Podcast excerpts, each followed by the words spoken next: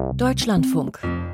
Computer und Kommunikation. Mit Manfred Kläuber. Das sind unsere Themen. Sonderangriff. Staatshacker attackieren strategisch wichtige Perimetriegeräte.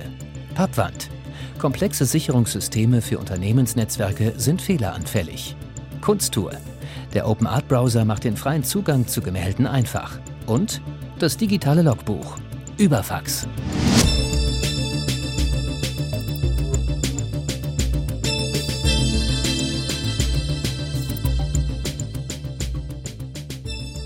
Firewall, Brandschutzmauer, das ist ein doch recht schöner, anschaulicher Name für jene komplexen IT-Systeme, mit denen Unternehmen ihre Netze gegen böswillige Eindringlinge abzusichern versuchen. Das Bundesamt für Sicherheit in der Informationstechnik, kurz das BSI, spricht in diesem Zusammenhang auch von sogenannten Perimetriegeräten. Damit gemeint sind solche Geräte, die sich an der Grenze zwischen zwei Netzen befinden. Ja, und diese Geräte, so das BSI in seinem aktuellen Bericht zur IT-Sicherheitslage in Deutschland, diese Geräte würden verstärkt von Hackern ins Visier genommen. Achim Killer, wer muss denn da künftig worauf besser aufpassen? Die Warnung richtet sich an Unternehmen. Das BSI schreibt von APT-Gruppen, also quasi der Hacker-Elite, Leuten, die technisch hochentwickelte Angriffe fahren, advanced, sich im Unternehmensnetz einrichten, drinbleiben und so zu einer ständigen Bedrohung werden, einem Persistent Threat.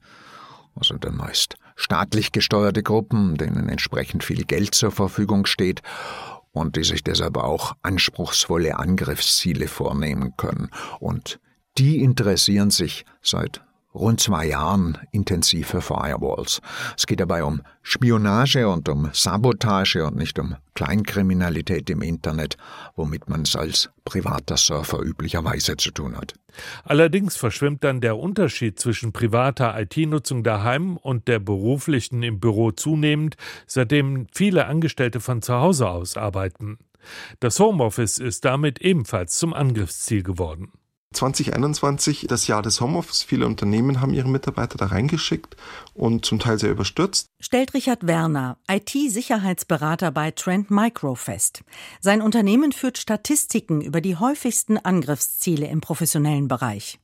Im letzten Jahr stand dabei ein VPN-Programm an der Spitze, Software also, mit deren Hilfe Heimarbeitsplätze und Unternehmensnetze miteinander verbunden werden. Das attackierte Softwaremodul ist Teil einer Firewall des Anbieters Fortinet.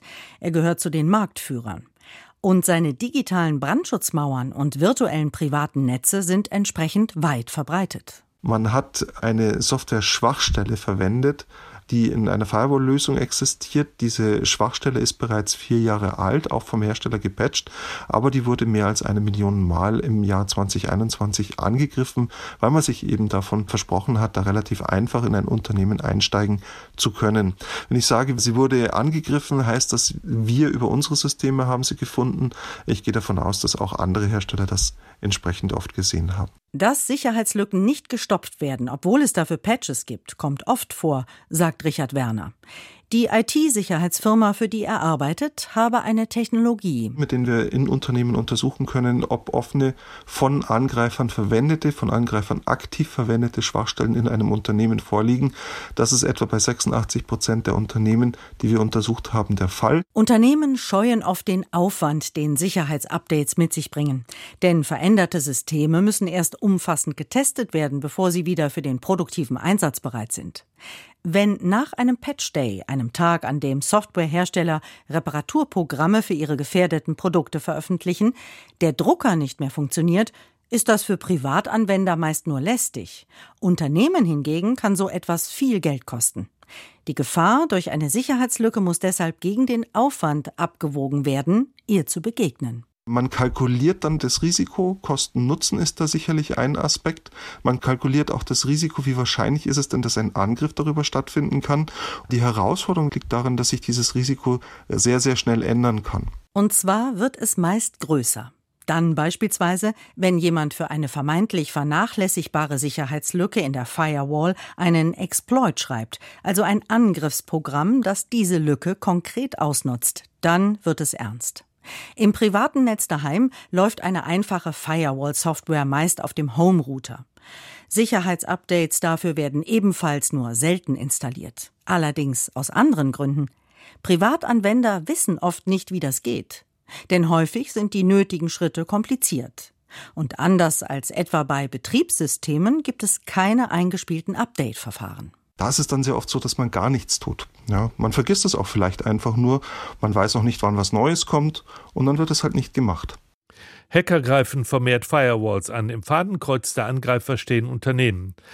Aber auch private Nutzer sind in Gefahr. Da stellt sich allerdings die Frage, Achim, was fängt denn überhaupt ein Staatshacker, der auf Spionage und vielleicht auf Sabotage aus ist, in einem privaten Homenetz an, in das er eingedrungen ist? Ja, wahrscheinlich wird er sich mit sowas gar nicht erst abgeben. Das BSI schreibt nur, dass gehackte private Firewalls oder Home Router oft als Anonymisierungsdienst verwendet werden, also dafür missbraucht.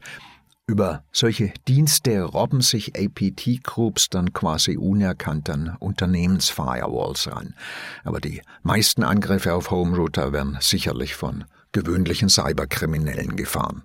Und woher wissen die, wie man das macht? Sie haben doch gesagt, dass da Elite-Hacker zugange sind. Für einen Angriff auf eine gut gepflegte Unternehmensfirewall, da brauchst sicherlich Spitzenhacker. Aber deren Geheimwissen bleibt ja nicht geheim. Da schreibt jemand einen Exploit für eine mächtige Unternehmensfirewall, Zero-Day-Exploit, einen, gegen den es kein Mittel gibt.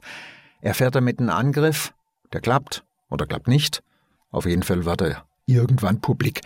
Und dann stopfen die Leute von der IT-Abteilung die Lücke in der Unternehmensfirewall. Die in der privaten Firewall vom Homenetz, die bleibt offen. Wahrscheinlich für Jahre, weil viele Privatnutzer es sich nicht antun, da ein Patch reinzufieseln. Und das kann dann auch ein Kleinkrimineller ausnutzen. Aber mal ehrlich, es ist doch eher unwahrscheinlich, dass in einer Unternehmensfirewall und in der Software eines Home-Routers dieselbe Sicherheitslücke klafft. Und nicht unbedingt. Wir haben ja derzeit sehr viele Angriffe auf Software-Lieferketten. Also irgendein Entwickler wird gehackt, dessen Softwarebausteine in sehr vielen Endprodukten steckt und die sind dann alle gefährdet, egal ob sie für Unternehmen oder Private gedacht sind. Log4j ist das beste Beispiel für. Log4j hat für Aufregung sowohl im Rechenzentrum als auch unter Handybesitzern gesorgt. Ein anderer Trend, das Internet der Dinge. Ein Paradies für Cyberkriminelle, schlecht gesichert, nie auf dem aktuellen Stand. Da kennen die sich aus. Mittlerweile, da sind sie daheim.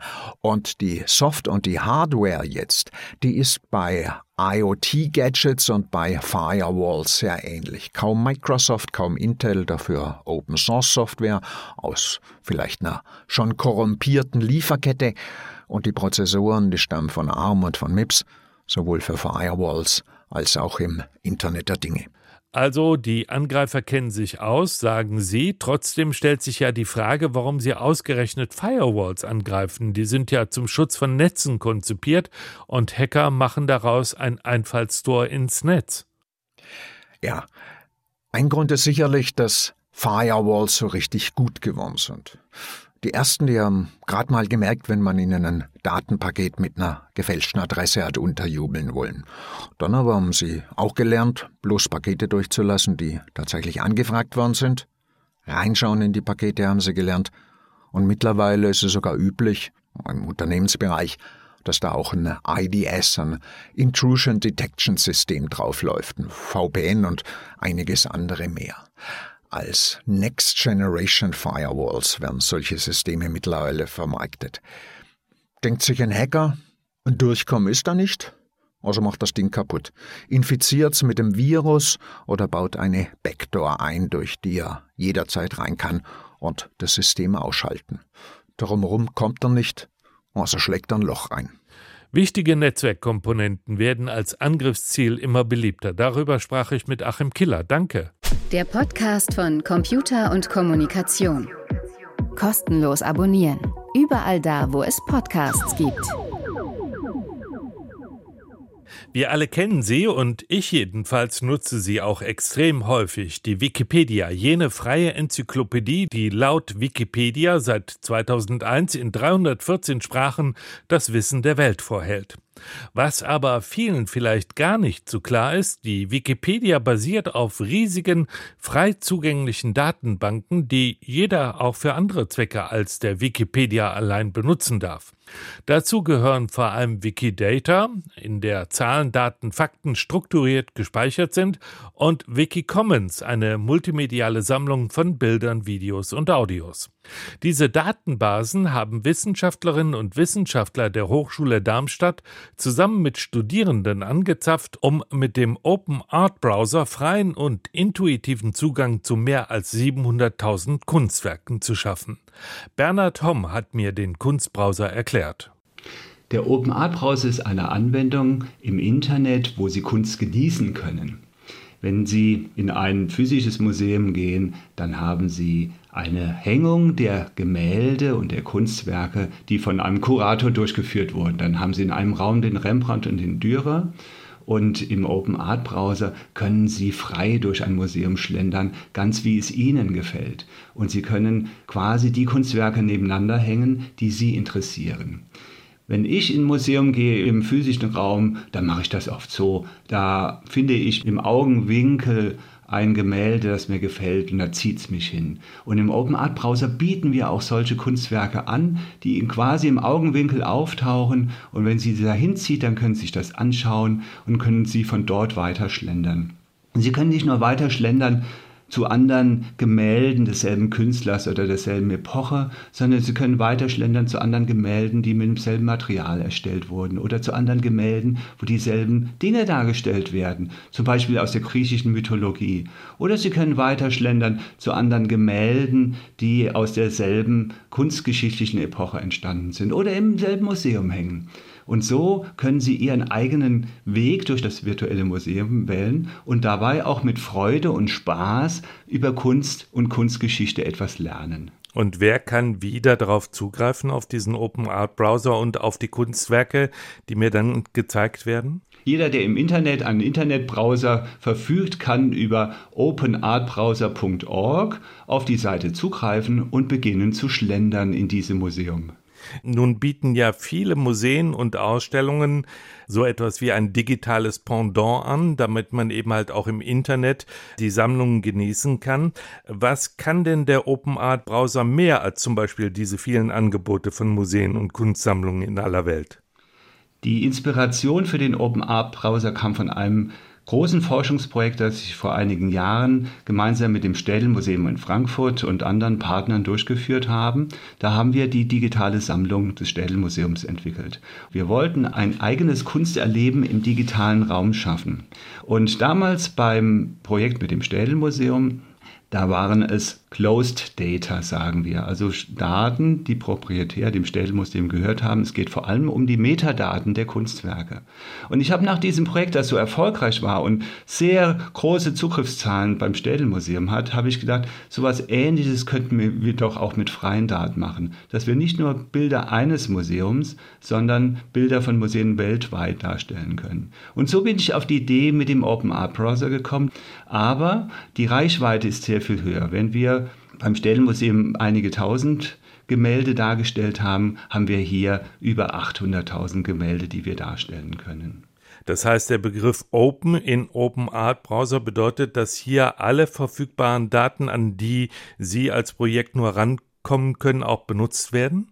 Open bedeutet, dass wir hier freie Daten verwenden. Sie kennen vielleicht das Konzept der Open Source Software wo es darum geht, dass Software frei zur Verfügung steht. Und diese Idee der Open Source Software ist in den letzten Jahren und Jahrzehnten auch auf Daten angewendet worden. So hat sich die Open Data Initiative entwickelt, wo Organisationen, Unternehmen, Behörden Daten frei zur Verfügung stellen zur freien Verwendung durch Softwareentwickler, die damit Anwendungen entwickeln, wie den Open Art Browser beispielsweise.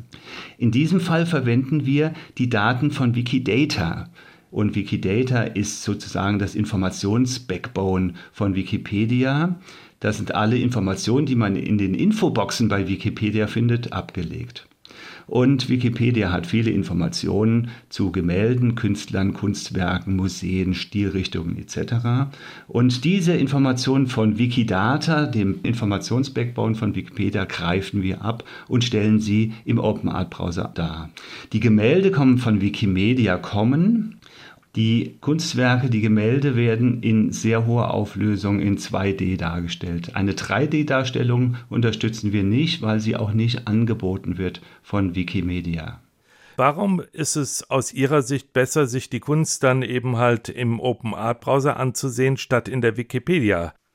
Die Frage beantworte ich mit einer Gegenfrage. Was ist der Unterschied zwischen einem schönen Dinner, wo Sie Speisen zubereitet haben, die duftend aufgetragen werden mit einem Setting mit Porzellantellern und Kerzen und den rohen Zutaten, wie sie im Geschäft im Regal liegen. Das ist ungefähr der Unterschied zwischen den Rohdaten, die Sie von Wikidata oder Wikipedia bekommen und dem Kunsterleben, was Sie in Open Art Browser haben. Sie haben ja eingangs geschildert, dass man sich sein Kunsterleben auch ganz gezielt selbst gestalten kann. Erklären Sie nochmal, wo drin sozusagen die besondere, der Kunst auch besonders angemessene Art der Darstellung im Open Art Browser liegt. Wir haben im Open Art Browser zwei Arten, diesen zu benutzen. Das eine ist dieses Schlendern, wo Ihnen etwas angeboten wird, ohne dass Sie aktiv danach suchen müssen. Und ähm, dieses Schlendern erlaubt ihnen nach ganz verschiedenen Dimensionen, in ganz verschiedene Richtungen, dass ihnen verwandte Kunstwerke angeboten werden. In klassischen Seiten von Museen finden Sie die Sammlung linear dargestellt. Das heißt also, die Gemälde werden nebeneinander gehängt, wie sie in Räumen sind, zum Beispiel sortiert nach den Künstlern oder nach den Epochen. Im Open Art Browser haben Sie ganz verschiedene Dimensionen, nach denen Sie suchen können. Und ganz verschiedene Dimensionen, nach denen Ihnen verwandte Gemälde angeboten werden. Beispielsweise Sie schauen Gemälde an, wo Hunde drauf sind und Sie bekommen viele andere Gemälde dargestellt, die Hunde zeigen. Oder eine bestimmte geschichtliche Situation oder eine mythologische Darstellung aus der Antike oder eine Geschichte aus der Bibel. Und sie bekommen dann verschiedene andere Gemälde aus allen Stilrichtungen, aus allen Zeiten angeboten, die dasselbe Thema darstellen. Und so können Sie weiter schlendern. Und wenn Sie ein Gemälde anschauen, dann bekommen Sie dazu Zusatzinformationen. Sie bekommen multimediale Informationen wie Videos, die die Epoche erklären oder dieses Gemälde erklären, die etwas über den Künstler sagen. Sie bekommen Informationen über die Erstellungszeit des Gemäldes, über die Epoche, über die Zeit. Und ein sehr interessantes Feature des Open Art Browser ist, wenn Sie ein Gemälde betrachten, dann bekommen Sie im unteren Bereich verwandte Gemälde angezeigt und wenn Sie mit der Maus über ein verwandtes Gemälde gehen, dann werden die Gemeinsamkeiten der beiden Bilder dargestellt. Zum Beispiel, ob sie aus derselben Epoche sind, welche gemeinsamen Bildelemente dargestellt werden, Inhalte dargestellt werden, ob sie gemeinsames Material verwenden, auf dem sie gemalt werden. Das ist die eine Seite. Sie brauchen gar nicht zu suchen, sondern sie schlendern durch dieses Museum. Für kunsthistorisch Interessierte gibt es aber auch eine sehr direkte, präzise Suche. Wir nennen das eine semantische Suche, wo Sie oben den Suchschlitz Begriffe eingeben. Das wird vervollständigt nach den verschiedenen Kriterien. Sie können nach Namen von Kunstwerken suchen. Sie können nach Stilrichtungen suchen, nach ikonografischen Besonderheiten können Sie suchen. Sie können nach Künstlern suchen, nach Museen suchen etc. Sie können so sehr zielgerichtet bestimmte Gemälde finden und dazu Informationen aufsuchen. So ist der Open Art Browser geeignet für Laien, die einfach die Kunst genießen möchten und dabei spielend über Kunst lernen und für Experten, die zielgerichtet Informationen suchen. Sie haben ja eben erklärt, dass die Datenbasis quasi Wikidata ist.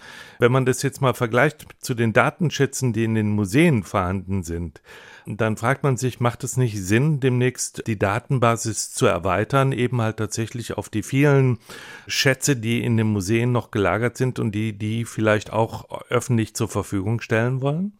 Das wäre wunderbar und da haben die Museen unterschiedliche Strategien. Das Rijksmuseum in Amsterdam zum Beispiel setzt sehr stark auf offene Daten und stellt die in einem Projekt Europäer zur Verfügung zur freien Nutzung. Und solche Quellen kann man anbinden und es ist durchaus auch ein Interesse, den Open Art Browser in die Richtung zu erweitern. Wir haben Kontakte zum Deutschen Dokumentationszentrum für Kunstgeschichte, Foto Marburg.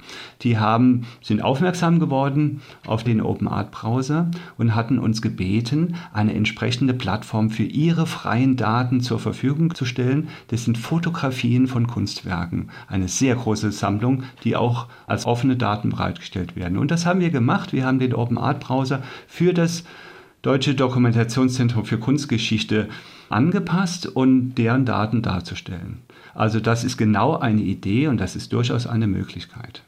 Rund 700.000 Kunstwerke kann man im Open Art Browser bewundern. Darüber sprach ich mit Bernhard Humm vom Institut für angewandte Informatik der Hochschule Darmstadt. Digitales Logbuch. Computer und Kommunikation. Eintrag 17 9 29. Handy hoch. Dies ist ein Überfax. Mann, jetzt hast du mich aber erschreckt, Knacki. Aus welchem Jahrhundert rufst du denn an? Das macht doch heute keiner mehr. Was macht heute keiner mehr? Dir die Kohle rüberfaxen. War ja auch nur ein Lachmustest. Knacki, den Witz versteht heute keiner mehr. Weil niemand Faxgerät kennt. Die Dinger liegen doch längst auf dem Müllhaufen der Kommunikationsgeschichte, zusammen mit Wählscheiben und Kurbeltelefonen. Ich bereit mein. Dein Kurbeltelefon? Mein Faxgerät. Das ist nicht dein Ernst. Doch, es kann nicht gehackt werden. Absolut nicht. Aber es kann abgehört werden. Dicker, ja, man kann's abhören. Aber was kann man nicht abhören? Und ich wette, alles wird abgehört. Alles.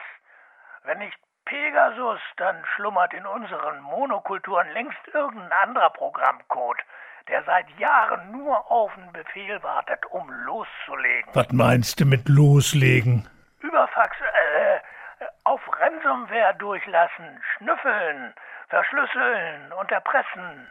Wenn ich bei Twitter wäre, dann. Wenn du bei Twitter wärst, wärst du spätestens heute gefeuert, Knacki. Wenn ich bei Twitter wäre, hätte ich längst in der Brandmauer einen Baustein eingebaut, der nur auf mich hört, Dicker. Dein Firewall-Baustein dürfte aber leicht zu finden sein von einem guten Team. Wenn das Team gut ist, wird mein Baustein sicher nicht der einzige sein. Mit dem du dich rächen kannst? Wofür rächen? Rächen überlasse ich dem neuen Boss, der knöpft sich wohl gerade seine Kunden vor die vor ihm flüchten.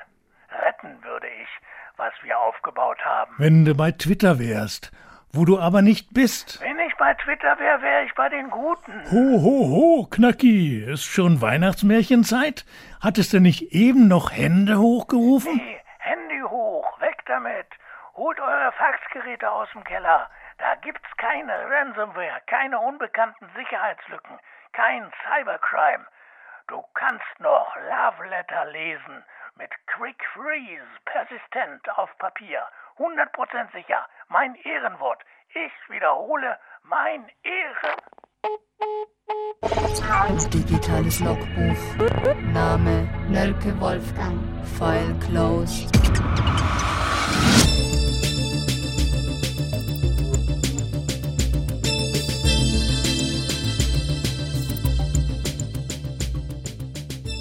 Die befürchtete Entlassungswelle bei Twitter hat begonnen. Unsere erste Meldung im Info-Update von und mit Piotr Heller.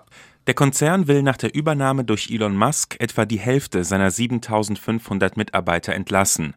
Die geschassten Beschäftigten sollen gestern per E-Mail davon erfahren haben. Musk nannte wirtschaftliche Gründe. Ein Twitter-Mitarbeiter sagte gegenüber der Nachrichtenagentur Associated Press, die Kündigungen würden es deutlich schwerer machen, Inhalte zu moderieren und sie würden die Fähigkeit des Netzwerks treffen, Wahlen zu begleiten. Nächste Woche finden in den USA Parlamentswahlen statt.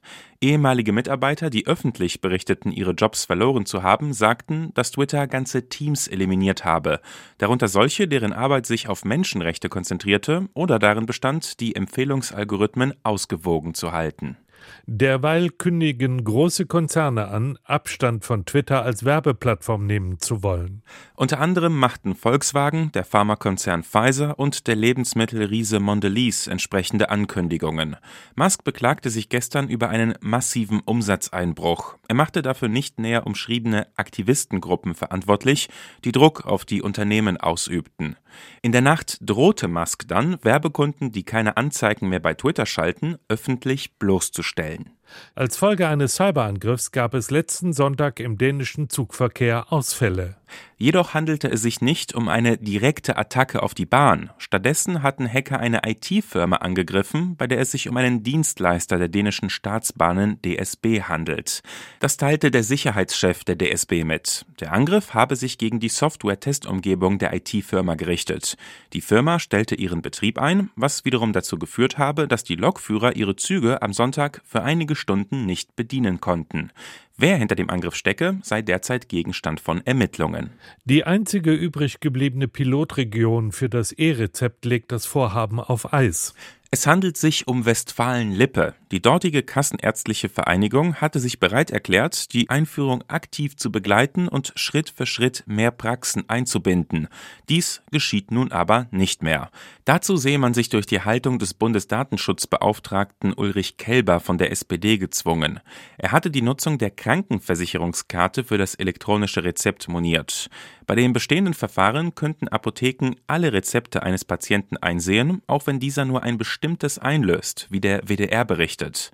Thomas Müller, Vorstand der Kassenärztlichen Vereinigung Westfalen-Lippe, nannte die Entscheidung des Datenschützers eine Zitat Bankrotterklärung für die Digitalisierung im Gesundheitswesen. Auf freiwilliger Basis können in Deutschland alle Praxen das E-Rezept anbieten. Von einer flächendeckenden Anwendung ist das Produkt aber weit entfernt. Die Bundesregierung hat das Ziel ausgegeben, dass das E-Rezept bis Anfang 2025 als Standard etabliert ist. Amazon verkündet einen Einstellungsstopp. Der Online-Konzern mit weltweit über eineinhalb Millionen Mitarbeitern will in den kommenden Monaten niemanden mehr einstellen. Das verkündete Amazon Ende der Woche in einem Blog-Eintrag.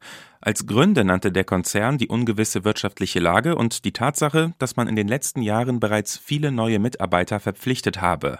Bei konkretem Bedarf, etwa bei Personalabgängen, würden aber vereinzelt neue Beschäftigte eingestellt. Ein groß angelegter Test bescheinigt den Mobilfunknetzen sehr gute und gute Leistungen.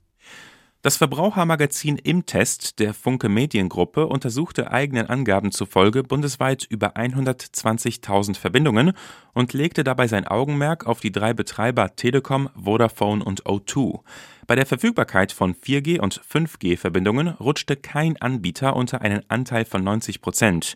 Hier gab es dreimal die Note gut. Was die Qualität von Telefonverbindungen zwischen verschiedenen Handynetzen angeht, schnitt Vodafone am besten ab.